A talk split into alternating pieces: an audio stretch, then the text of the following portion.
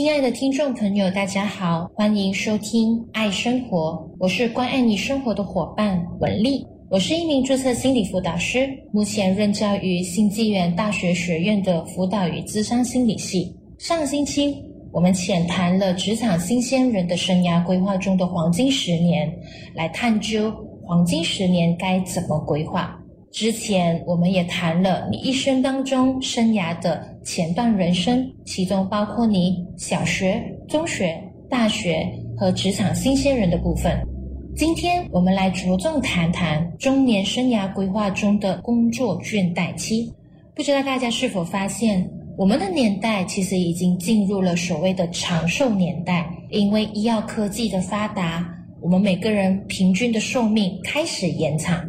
如果你今年四十五岁或到五十岁左右，你可能要预估自己至少还有一个二十五年的日子要度过。而因为长寿，所以我们的中年期被拉长了，导致我们的生涯规划上出现了新的阶段，开始新的规划和有着不同的可能性。所以，如果没有及时的去正视和评估你自己在中年的生涯的画面，在不知觉当中，我们可能步入了工作倦怠期而不自知，其中的后果和造成的工作与生活的影响是很大的。上一期我们在爱生活的节目中就有提到美国一位生涯发展学者唐纳舒伯他的生涯发展理论当中，他有提到，他认为二十五岁到四十四岁这一段期间属于我们生涯中的建立阶段。这阶段让大多数的我们在一个职位中、岗位中开始安定下来，但是往往所谓的职涯危机。就是蕴藏在这一种看起来安定和稳定当中。不知大家是否有听过“工作倦怠期”或“职业倦怠综合症”的这个词汇 “burn out”？工作倦怠这一个词汇第一次出现是在一九七四年，由美国心理学家赫伯特提出。当时候他提出来的那个工作倦怠的论点是在于。当我们过度专注于某件事情，而累积了身体和精神上的压力，产生后续的无力感或不安感、忧郁的情绪、愤怒或逐渐失去欲望等这些症状。而简单来说，就是指因为没有好好的去调试你生活或工作中的慢性压力，导致到你面临你身心枯竭。不知道你自己是否有过曾经以下的状况？你是否感觉你的工作不再像当初那样的充实？感觉上，即使你完成了工作，你依然觉得自己好像做得不好，或好像没有发挥到最大的潜能。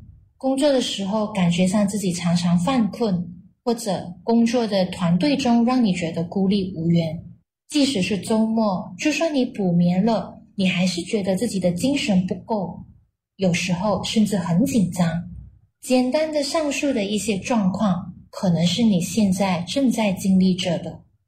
而工作倦怠，并不是我们常常听到，或者只是挂在嘴边说着“我精疲力尽”或“我工作压力大”那么简单而已。那我们要怎么知道你自己是否处在工作或者职业的倦怠期？在接下来的环节当中。我们将会谈一谈工作倦怠的一些症状。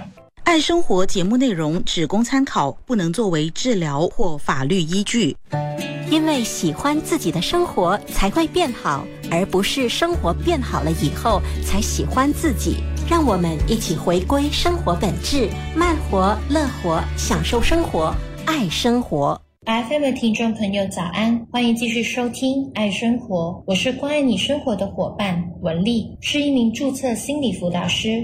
我们接下来继续谈中年生涯规划中的工作倦怠期。工作倦怠其实是有症状可循，在这里我们简单分成三个部分，分别是生理、情感或情绪以及行为。首先，观察你的生理和身体上的变化。是否你有着持续性的疲惫感，总是感觉很累？此外，相距于以前，你现在逐渐的发现自己一直处在于身体上有不适或疼痛感，比如头痛、肌肉酸痛或者更频密的生病，伴随着你发现让你食欲上开始改变、睡眠不佳等等，在情绪或者精神上，你发现自己逐渐在工作上变得消极、悲观，你觉得工作中的自己孤立无援、无助。这种情绪、这种感觉一直挥之不去，你也开始对自己原有热忱或者认可你自己能力的工作失去了成就感。你不相信自己有能力做得好，你发现，在工作上你的自我效能感开始越来越低。第三，在行为方面，你发现自己对工作上的同事或者业务等等，渐渐失去了耐心。甚至讨厌工作，有着最典型的不想上班，从而你也开始疏离你的同事的圈子，你开始远离工作上的社交，态度上你也开始出现了工作拖延，甚至不如以前那样愿意主动承担更多的工作任务和责任。美国心理学家赫伯特他在他自己的那一个研究当中有提到。职业倦怠的阶段过程总共有十二个阶段。接下来你可以听听看，同时也稍微记录一下，觉察你自己目前是在哪一个阶段。首先，工作倦怠其实一切都开始于良性的意愿。一开始的第一个阶段，你想要在你的工作上取得成就，你想要获得工作上的能力认可，于是乎你进入了第二个阶段。你的工作态度越来越努力，越来越奋力，而这一种越来越努力、越来越奋力和用力，让你进入了第三阶段。你过度的努力，让你开始压缩，甚至忽视了你自己的需求。而来到第三阶段，一旦你忽视了自己的内在以及欲望的需求，你就会出现进入第四阶段的。缺乏自我照顾 （self care），缺乏自我照顾的你呢，开始会出现烦躁，有很多抱怨、怨恨的情绪。这一些开始影响你的工作，导致到你的效率明显的变低了。而你也开始进入怪工作、怪同事无能、怪老板无能苛刻等等的一个状态。接下来第五阶段。在这一种的负面巨大的情绪和压力之下，你开始逃避你的社交，甚至会觉得你没有时间社交，觉得社交是浪费时间，是一种负担。你开始处于没有时间去满足你自己工作上无关的一些需求。前面这五个阶段开始后，如果你进入了第五阶段，恶性循环也开始了。你的工作的状态开始影响你生活的状态，它形成一个循环的回路。而我们在下一个阶段中也会继续说着工作倦怠的阶段，后面第六阶段到第十二阶段，不妨听听看。接纳错误是进步的代价，爱生活陪你学习，一起进步，让我们回归生活本质，慢活、乐活，享受生活，爱生活。FM 的听众朋友，早安！欢迎继续收听《爱生活》，我是关爱你生活的伙伴文丽，是一名注册心理辅导师。我们紧接着谈中年生涯规划中的工作倦怠阶段，前面谈到了第一阶段到第五阶段，现在我们来继续第六阶段到第十二阶段。第六阶段，你的恶性循环开始，你的负面情绪开始增加，焦虑。紧张等等的情绪，不仅让你开始责怪身边的人，你也否认自己的存在问题，你的思维和行为的灵活度开始下降。第七阶段，你认为你处在的工作状态上的不顺是别人的错、环境的错或者公司的错，与你的行为无关。你也开始远离跟疏离你的社交圈子，也影响了你自己生活中的社交。第八，压力过大的你，情绪无处发泄，你有明显行为和心理上的变化产生，你无法善待身边人，你变得很没有耐性，很焦躁。第九，丧失自我，你甚至也没有发现自己完完全全忽视了自身的需求。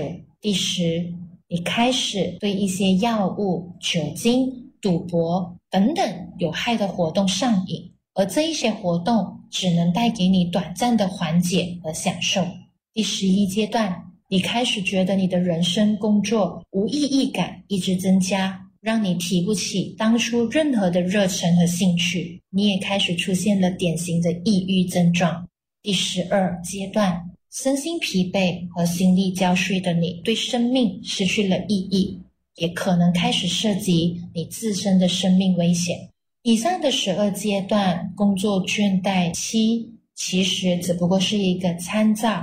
如果刚刚正在听着的你，发现自己处在工作倦怠期的任何一个阶段，不妨去找身边的咨商师、辅导中心等等，去进行一个简单的工作倦怠测试，来让你自己更明确的看到你现在处在于怎样的一个工作倦怠画面。那接下来我们其实可以看看，我要如何预防自己进入工作倦怠期。这里。简单的用三个点来概括：第一，时刻的培养你自己的观察和觉察能力，注意你自己的想法、情绪和生理上，特别是疼痛感和转变。觉察能力是提早探测你自己是否已经进入了职业倦怠最重要的一个技能。第二，注意你自己的自我照顾的能力和模式。自我照顾就是我们说的 self care，不是等到你需要的时候才做。自我照顾是让你自己养成固定性的照顾自己的能力和时刻调整自我照顾的模式。所以，你不妨问问你自己，到至今为止，目前为止，你的自我照顾的模式是怎样的？你为自己做的 self care 的时段固定吗？有效吗？第三，思考你和工作的关系。来到中年阶段的你，养成居安思危的习性。你可以问问你自己：现在这一份工作你做了多久？这工作怎样驱使你想要继续做下去？如果这个工作让你有提高的部分，是提高了你的薪资，还是也提高了你的个人价值？它和你的价值观契合吗？如果它和你的价值观不契合，又一直内耗你。是什么让你继续这一份工作还没有离开？以上这简短的一个要点是预防你我进入工作倦怠期，而即便真的进入了工作倦怠期，我们也能及时的去觉察自己在哪一个阶段来做预防。接下来进入的互动环节，欢迎各位听众朋友一起来分享以及谈一谈你自己工作上是否有倦怠的一些画面。